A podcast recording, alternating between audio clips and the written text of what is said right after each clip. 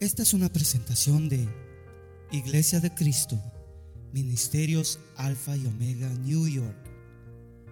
Si desea más información de este ministerio, como lugar, horario de actividades, visite nuestro sitio de internet. La dirección es ayoni.org. A Y O N Y.org. Allí encontrará diferentes recursos y enlaces a nuestras plataformas sociales que deseamos sean de bendición para su vida.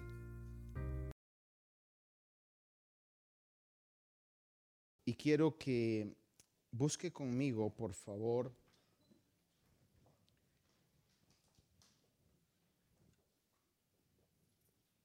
en la escritura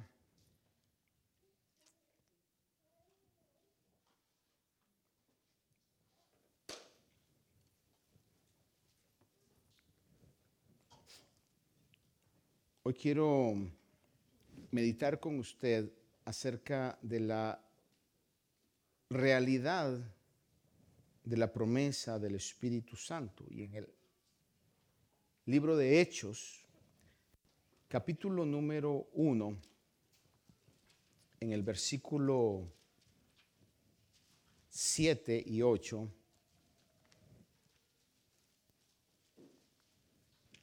Cuando el Señor Jesús está por ascender a la presencia de Dios Padre,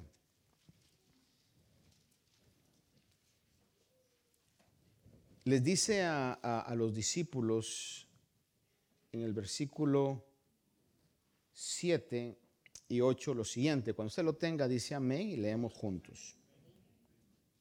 Dice así hablando del Señor Jesús, dice, y Él les dijo, no os corresponde a vosotros saber los tiempos ni las épocas que el Padre ha fijado con su propia autoridad. Pero recibiréis poder cuando el Espíritu Santo venga sobre vosotros y me seréis testigos en Jerusalén, en toda Judea, Samaria y hasta los confines de la tierra. Leamos una vez más el verso 8. Pero recibiréis poder cuando el Espíritu Santo venga sobre vosotros y me seréis testigos en Jerusalén, en toda Judea y en Samaria y hasta los confines de la tierra. Amén. Tome su asiento, por favor, esta mañana. Creo que vale la pena mencionar que el 4 de julio pues es una festividad nacional acá en los que estamos viviendo en los Estados Unidos de América y básicamente lo que se celebra es la independencia, pero la independencia tiene su trasfondo de libertad. Eso es lo que detrás de todo se celebra el poder ser una nación que ha alcanzado una libertad. Y es una celebración masiva donde se exalta ese concepto.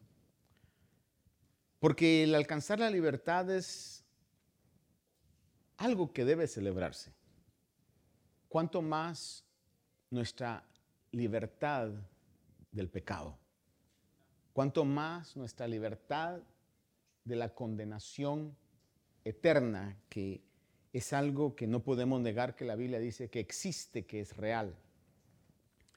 Y creo que la búsqueda de esa libertad es algo interno en todos los seres humanos. Y la única libertad o el único que puede dar esa libertad interna es el Señor Jesús y su Evangelio. Por esa razón es que el Señor les dijo a los discípulos, me seréis testigos para que proclamaran ese Evangelio de libertad, ese Evangelio que es poder de Dios. Y no solamente lo dirigió, lo encerró o lo circunscribió a una región, sino que va a llegar a alcanzar hasta los confines de la tierra. Y nosotros somos testigos de eso. Hoy estamos a miles de millas de donde esto fue dicho, sin embargo, en algún momento, en algún lugar, alguien nos dio testimonio del Evangelio y ese testimonio nos dio la libertad espiritual. Sin embargo, hoy nosotros tenemos también el deber de dar de gracia lo que hemos recibido de gracia, el deber de comunicar lo que un día nos comunicaron, el deber de compartir aquello que un día nos compartieron a nosotros también. Y nosotros nos constituimos hoy también en testigos. Si el Señor nos ha hecho libres, y déjeme preguntarle cuántos hemos recibido y hemos experimentado la libertad en nuestro ser. Que sabemos que, como dice el canto, las cadenas del pecado han sido rotas y podemos hoy tener y sentir y disfrutar esa libertad que el Señor nos ha hecho. Ahora, para ser testigos efectivos, para ser testigos eficaces, ser testigos verdaderos, nosotros tenemos de igual manera que tener el poder que el Señor dijo que ellos recibirían. No es una opción no es algo opcional, es algo necesario. Es algo que no vamos a poder ser verdaderos testigos, testigos eficaces, a menos que tengamos el poder del Espíritu Santo de Dios. Lo milagroso, lo sobrenatural, lo extraordinario que solo Dios puede hacer y Dios hace hoy a través de su Espíritu, lo podemos ver en toda la escritura manifestado en un sinfín de eventos, de ocasiones en la Biblia. Pero hoy quiero citarle unos cuantos para llegar a ver en el Nuevo Testamento, en lo más cercano que tenemos nosotros, de que Dios quiere y sigue moviéndose a través de su espíritu.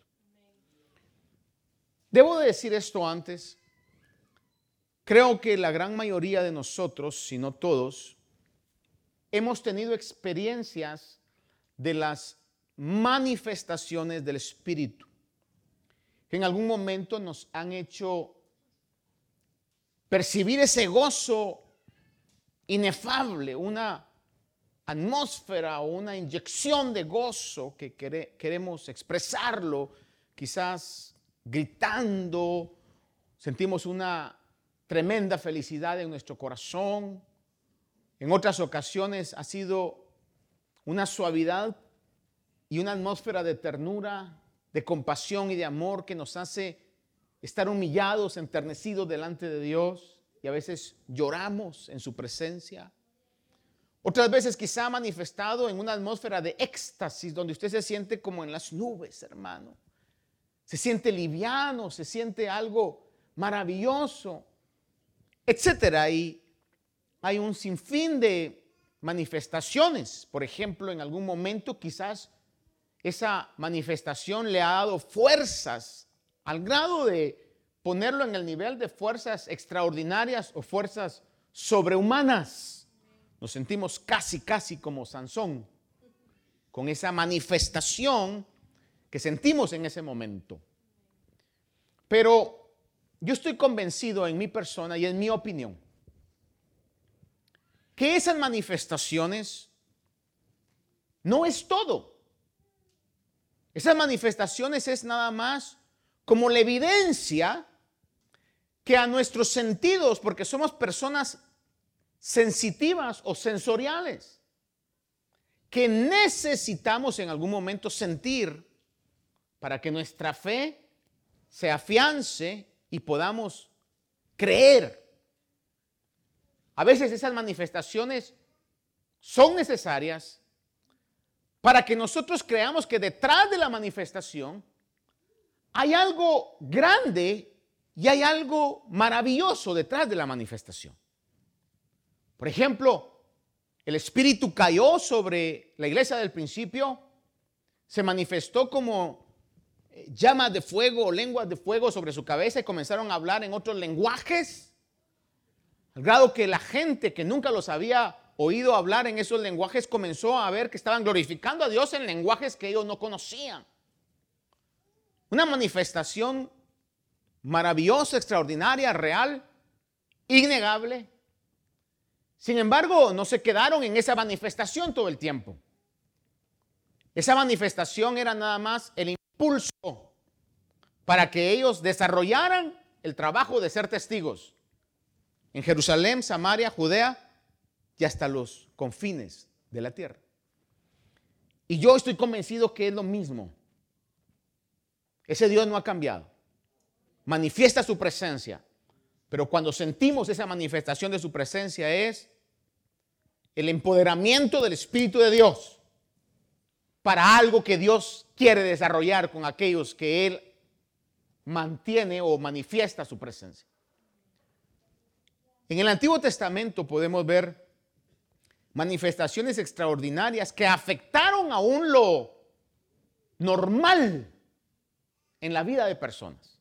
Y debo recalcar eso. El Espíritu de Dios puede afectar lo normal. Desnormaliza la normalidad. Nos hace personas que podemos caminar en lo sobrenatural. Y no necesariamente, y no quiero que lo veamos solo en la iglesia. Porque en la iglesia, en esta atmósfera de fe, hermano, si el diablo entra, todos lo reprendemos. Pero cuando estamos en otro ambiente, no rodeados de cristianos, no rodeados de alabanza, no rodeados de un Dios le bendiga, de amén, de atmósferas de gozo. Es ahí donde Dios quiere manifestar lo sobrenatural. En Éxodo capítulo 34, verso 28, vemos la vida de Moisés. Creo que todos conocemos acerca de este hombre que Dios lo hizo grande en su propósito. Éxodo 34, 28. Vea esto. Y Moisés estuvo allí con el Señor, está hablando cuando Moisés subió al monte, 40 días y 40 noches. Pero vea lo que sigue. No comió ni bebió agua. No comió pan ni bebió agua. ¿Cuántos quisieran esa unción de Moisés? Nos caería muy bien, ¿verdad? Para bajar lo extra que tenemos que bajar. Pero imagínese usted 40 días en un ayuno sin pan y sin agua. Tiene que ser una manifestación extraordinaria, una manifestación sobrenatural. Y añade y dice, y escribió en las tablas las palabras del pacto, los diez mandamientos, obviamente el dedo de Dios. Pero lo que quiero marcarle es que Moisés estuvo en el monte 40 días y 40 noches. El hecho de que marque 40 noches a mí me da la idea, no lo dice la escritura, pero me da la idea de que día y noche él estuvo en esa sobrenaturalidad. Pero bueno, eso ya lo averiguaré cuando llegue y le pregunte a Moisés. ¿No comiste? ¿No bebiste? Y tampoco dormiste. Le preguntaré si Dios me da la oportunidad. No le voy a preguntar a usted antes que a mí, porque yo ya se lo dije antes, ¿ok? En Primera de Reyes, capítulo 18, versículo 45 y 46, habla sobre también el gran profeta Elías, un hombre que Dios hizo grande. Primera de Reyes 18, versículo 45 y 46. Y sucedió que al poco tiempo el cielo se oscureció con nubes y viento, y hubo gran lluvia, y Acab montó en su carro y fue a Jezreel, y la mano del Señor estaba sobre Elías, el cual ciñó sus lomos y corrió delante de Acab hasta Jezreel. Cuando usted mira el pasaje se da cuenta que Acab se había subido en su carro, que eran jalados por caballos. Y Elías corrió delante. Algunos estiman que la distancia era entre 15 a 25 millas. Hermanos, 5 millas corriendo es bastante, hermano. Quizá para un joven que está en su prime diga, no, yo las corro. Vaya, pero le vamos a poner a joven que se eche unos 30 años más encima y que aparte de eso tenga que correr adelante de un carro que está jalado por caballos. Estamos hablando de algo extraordinario, fuera de lo normal. Dios anormalizando la normalidad. En el 19.8 de Primera de Reyes 19.8 dice, hablando sobre Elías también, se levantó, pues, yo creo que Elías eh, en ese momento se le había pegado lo, guatemalteco, porque ve que los guatemaltecos para todo decimos, sí pues, ¿verdad? Aquí dice, se levantó pues, dice, y comió y bebió. No, eso usted lo quita, ¿verdad? Eso es. Y comió y bebió, y con la fuerza de aquella comida, mire, caminó 40 días y 40 noches hasta Oreb, el monte de Dios. Una tortita de esas que nos dieran, ¿verdad? Con la fuerza que le dio, caminó 40 días y 40 noches hasta Oreb, el monte de Dios. Dígame si eso es normal. Tiene que ser anormal.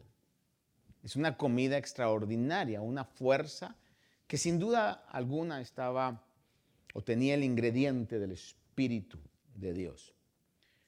Hablemos, por ejemplo, de un hombre que es famoso aún fuera de las esferas de las iglesias, Sansón uno de los héroes de la fe mencionados en Hebreos 11.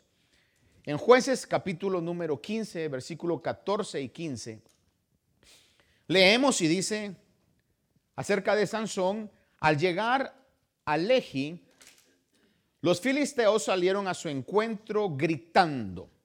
Pero aquí específicamente dice, y el Espíritu del Señor vino sobre él con poder y las sogas que estaban en sus brazos fueron como lino quemado con fuego, y las ataduras cayeron de sus manos, y halló una quijada de asno fresca. Por grande que haya sido el asno, lo máximo creo que una quijada de asno podría ser es una cuestión así. Halló una quijada de asno fresca aún, y extendiendo su mano la tomó, pero mire, y mató a mil hombres con ella. Una de las tantas hazañas que Sansón hizo, pero le recalco este pasaje porque ahí especifica y dice que vino el Espíritu Santo con poder.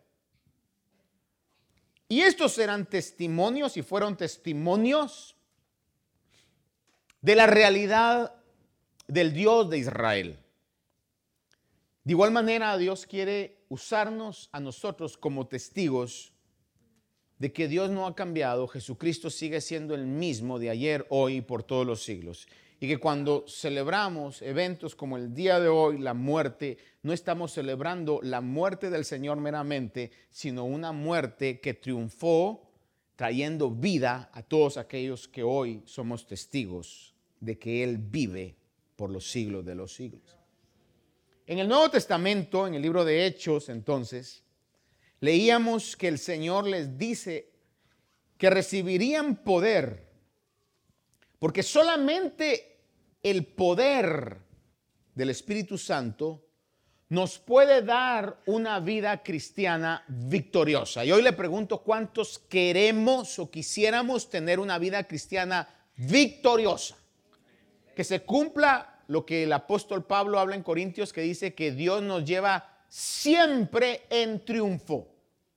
Que a pesar de las situaciones, aún aquellas sorpresivas e inesperadas, que puedan venir a su vida y usted diga, si hubiese estado preparado para esta situación, quizás no me hubiera eh, movido tanto de mi estabilidad. Pero Dios quiere que tengamos una vida victoriosa, una vida triunfante, que aún en esas cosas inesperadas y sorpresivas podamos estar firmes como el monte de Sión. El Salmo dice, los que confían en el Señor son como el monte de Sión, que no se mueve, sino que permanece para siempre. Aún en aquellas situaciones, malas noticias, inesperadas y sorpresivas, usted puede decir, pero mi confianza está en el Dios de los cielos. El que comenzó la buena obra dijo que la va a terminar, mi confianza no se mueve.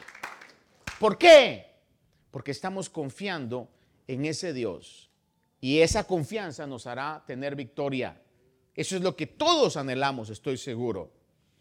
En Filipenses capítulo 2, verso 12 y 13, este pasaje lo hemos citado muchas veces, a lo menos a mí me bendice siempre que lo veo. Dice, así que amados míos, tal como siempre habéis obedecido, no solo en mi presencia, sino ahora mucho más en mi ausencia, Ocupaos en vuestra salvación con temor y temblor, porque Dios es quien obra en vosotros tanto el querer como el hacer. Yendo a la a los versículos que leímos en el Antiguo Testamento. ¿Quién cree usted que motivó a Moisés a no comer todos esos días, sino la manifestación de la presencia de Dios. ¿Quién cree usted que motivó a Elías a correr delante del carro si no fue esa fuerza de Dios que le vino, que se sintió con esa fuerza? Y no dijo, ay, y ahora, vean, ¿cuánto aguanto? ¿Quién cree usted que es el que eh, le dio a Sansón esa confianza para decir con esta quijada que se vengan los que se vengan y las tantas ocasiones que Sansón pudo ver la manifestación y los muchos más milagros y cosas extraordinarias que vemos en el Antiguo Testamento, si no fue el poder de Dios obrando y motivando, eh, trayendo esa fe y ese deseo también de poder hacer cosas extraordinarias por Dios. Por eso en este pasaje de Filipenses dice que cuando nos ocupamos de nuestra salvación, es decir, cuando nosotros decimos, ya soy salvo, yo tengo que orar, yo tengo que meditar en la palabra del Señor, yo tengo que eh, pensar en lo bueno, yo tengo que dirigir mi vida a las cosas buenas, estoy ocupándome en mi salvación. Yo tengo que servir al Señor para que mis talentos y lo que tengo pueda ser usado en las manos de Dios. Estoy ocupándome en la salvación que ya Dios me ha dado. Y cuando me ocupo en esa salvación, dice que Dios pone el querer y el hacer para su beneplácito. Dios nos comienza a dar deseos, inquietudes, nos comienza a dar los medios también para desarrollar, no solamente los medios externos, sino ante todo la fuerza y el deseo interno de hacerlo y esa determinación inquebrantable para poder desarrollar la voluntad de Dios. Porque es Dios el que pone el querer como también el hacer, dice, para su beneplácito. En otras palabras, el cristiano no podemos vivir una vida victoriosa sin la fuerza que solamente el Espíritu Santo de Dios puede dar. Es imposible, totalmente imposible. En nuestra humanidad somos incapaces. Y espero que no se moleste conmigo, pero si se molesta le voy a decir por qué le digo esto. Segunda Corintios 3, 4, 5 dice, Y esta confianza tenemos hacia Dios por medio de Cristo. No que seamos suficientes en nosotros mismos, lo está diciendo el gran apóstol Pablo. No que seamos suficientes en nosotros mismos para pensar que cosa alguna procede de nosotros, sino que nuestra suficiencia o nuestra capacidad es de Dios. Hermanos amados, el no considerarnos suficientes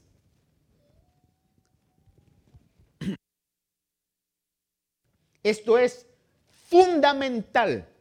Déjenme enfatizar esto. Es fundamental. El que yo no me considere suficiente es fundamental para anhelar constantemente estar lleno del Espíritu Santo de Dios. Mientras yo me considere que yo puedo, voy a dejar esa fuente de energía y de poder sin ser utilizada. Pero cuando yo como un niño vengo y le digo, ah Señor, te necesito hoy más que nunca, sé que tengo décadas de conocerte, pero hoy te necesito más que ayer. Sé que ya he crecido en el Evangelio, he crecido en conocimiento, he crecido en experiencias, pero hoy Señor, a pesar de ese conocimiento, a pesar de esas experiencias, te sigo necesitando tanto como al principio, Señor. Porque le voy a decir algo y le tengo que anticipar algo. Mientras más grande o más maduro o más alto el mundo espiritual lo vea usted, así serán más grandes los enemigos a los que tendrá que enfrentarse. Eso implica que no podemos bajar la guardia y que siempre tenemos que estar en una constante dependencia del poder de Dios para ser testigos eficaces en la comisión que Dios tiene para con nosotros. No nos confiemos entonces de decir, hoy hoy alcancé madurez, porque mientras más maduro, más fuerte será el adversario. Le repito eso, mientras más grande, más fuerte será el adversario. Y los adversarios que el diablo pone, no crea que van a llegar y van a, estar empujándolo a usted, ¿verdad? Porque así nos ponemos ya en guardia, hermano. No, llegan, hermano, eh, sutilmente. Como que fueran hermanos indefensos. Porque si algo el diablo sabe muy bien es usar la astucia. Por eso el apóstol Pablo dice, no ignoramos las artimañas del enemigo, las astucias, los ardides del enemigo. Entonces, hermano, tenemos que estar en esa constante dependencia de tener los ojos del Espíritu, los oídos del Espíritu, los sentidos del Espíritu, para poder discernir en esa esfera espiritual en la que nos movemos. Pero mientras yo diga, yo no necesito, hermano, estoy en un grave peligro. El Señor Jesús en Juan 15, 5 dijo, yo soy la vid, vosotros los sarmientos. El que permanece en mí y yo en él, escucha esa palabra, permanece en mí y yo en él. Lo único que Dios nos dice es, acércate a mí. That's all I'm asking. That's my only requirement. Get close to me.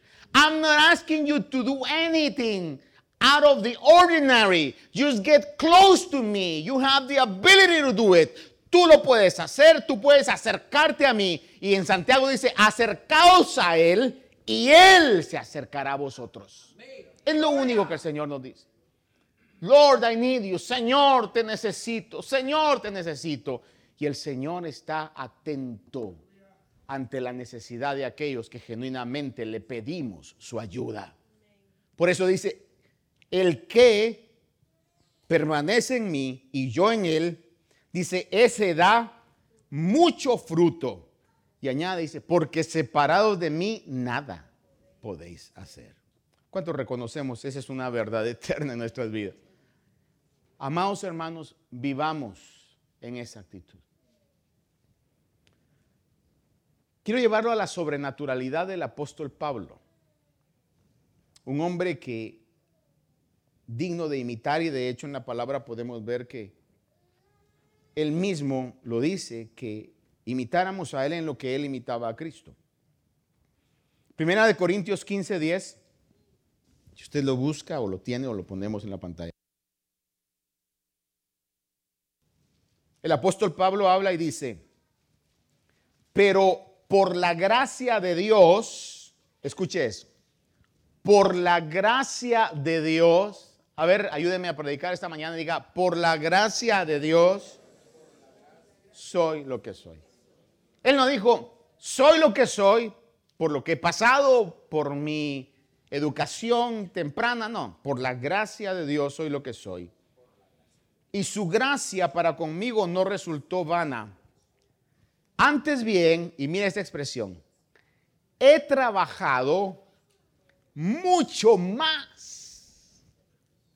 que todos ellos. Está hablando acerca de los apóstoles. Imagínense eso.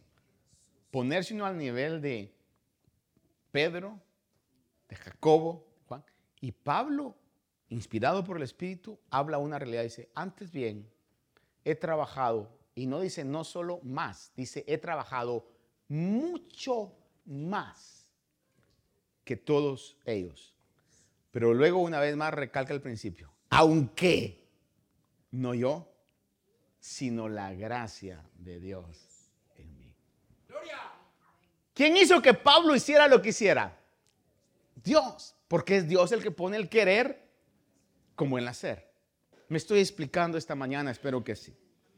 Romanos capítulo 15, versículos 18 y 19 dice, el apóstol Pablo una vez más, porque no me atreveré de hablar de nada, sino de lo que Cristo ha hecho por medio de mí para la obediencia de los gentiles. En palabra y en obra, con el poder de señales y prodigios. Pero vea eso, en el poder del Espíritu de Dios. Oh, el apóstol Pablo lo tenía sumamente claro y no estaba hablando de una falsa humildad, tenía sumamente claro que lo que podía hacer era en base al poder del Espíritu de Dios. De manera que desde Jerusalén y por los alrededores hasta el Ilírico, dice, he predicado en toda su plenitud el Evangelio de Cristo. Pero una vez más, ¿en base a qué lo decía? Por el Espíritu Santo de Dios que lo empoderaba.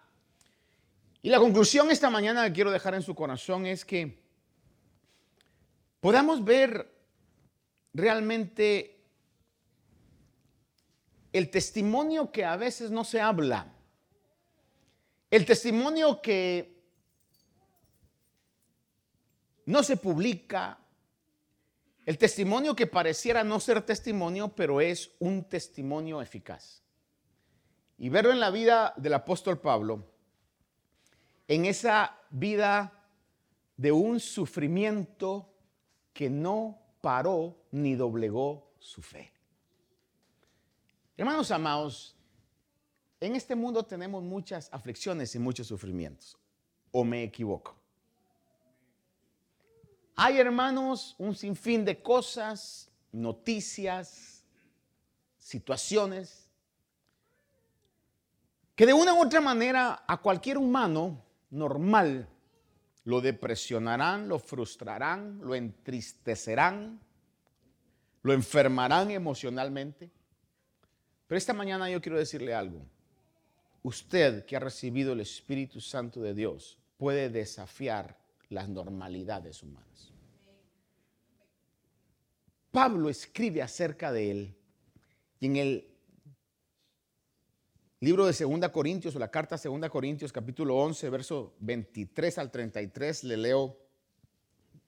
Dice el apóstol Pablo son servidores de Cristo hablo como si hubiera perdido el juicio. Es decir que él que estaba totalmente convencido que todo venía de Dios dice aquí eh, permítanme ser así salirme un poco de lo que yo eh, considero y, yo sé que, que es la fuente de mi fuerza. Pero mire cómo dice, son servidores de Cristo, yo más. Eso lo había establecido anteriormente. había trabajado mucho más que otros. Dice, son servidores de Cristo, yo más. Y aquí está hablando de gente que se consideraba ser más que Pablo, eh, enemigos realmente del Señor, que querían traer falsa doctrina a la iglesia de Corinto. Y él está defendiendo su posición, su ministerio, su apostolado. Dice, estos que quieren conturbarlos con falsas enseñanzas, ¿son servidores de Cristo? Dice, yo más. Pero mire cómo servía Cristo. Dice, en muchos más trabajos, en muchas más cárceles. Mire qué estilo de vida. Qué vidita esta, la del apóstol Pablo. Muchos más trabajos, en muchas más cárceles, en azotes sin un sinnúmero de veces. En otras palabras le decían a Pablo, Pablo, ¿y cuántas veces te han azotado? Son tantas que ni me acuerdo.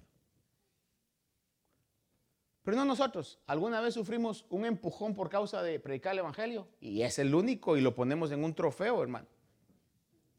Un 25 de noviembre me, empujaron.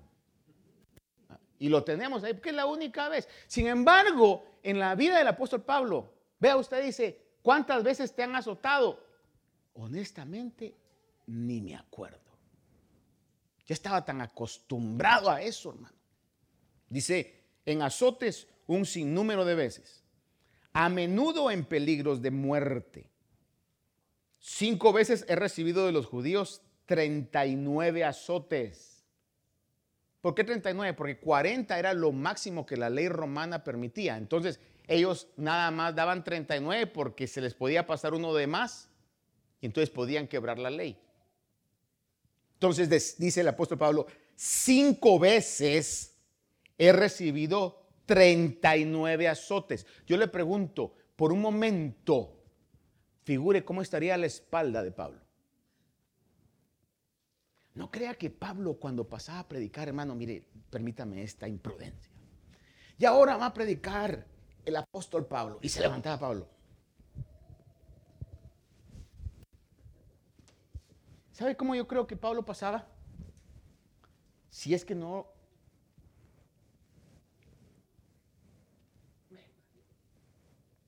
Si es que pasaba, ¿verdad? Con sus manos quizás algunas un poco atrofiadas. Porque por eso algunos deducen que en Gálatas dice, mirad con cuán grandes letras os escribo. Algunos deducen con mucha razón y mucha lógica que la carta la estaba firmando él con sus manos, pero ya por lo atrofiado de tantas veces que lo habían azotado, tenía que escribir con letras grandes. El gran apóstol Pablo. Y me imagino cómo tendría la espalda. 39 azotes cinco veces. Dice, una vez fui apedreado, no solamente la espalda, el rostro, con cicatrices. Una vez, porque no crea que el Señor lo levantaba, y cirugía plástica también para que la imagen de Pablo si por eso lo despreciaban cuando miran, oh, ese es Pablo. Ese hombre es Pablo. Decían, su imagen es, no es, eh, se me fue ahorita la palabra, pero no es impresionante. Su imagen no es impresionante, claro que no. Tenía en su cuerpo las llagas del servir a Cristo.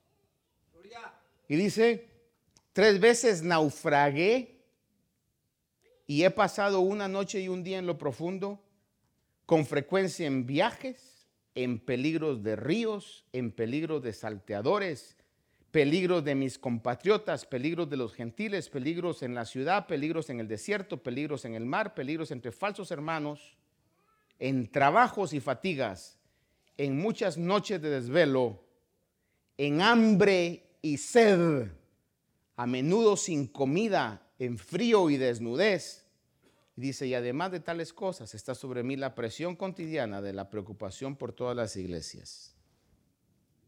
Hermanos amados, ¿sería, y le pregunto, ¿sería Pablo un testigo eficaz?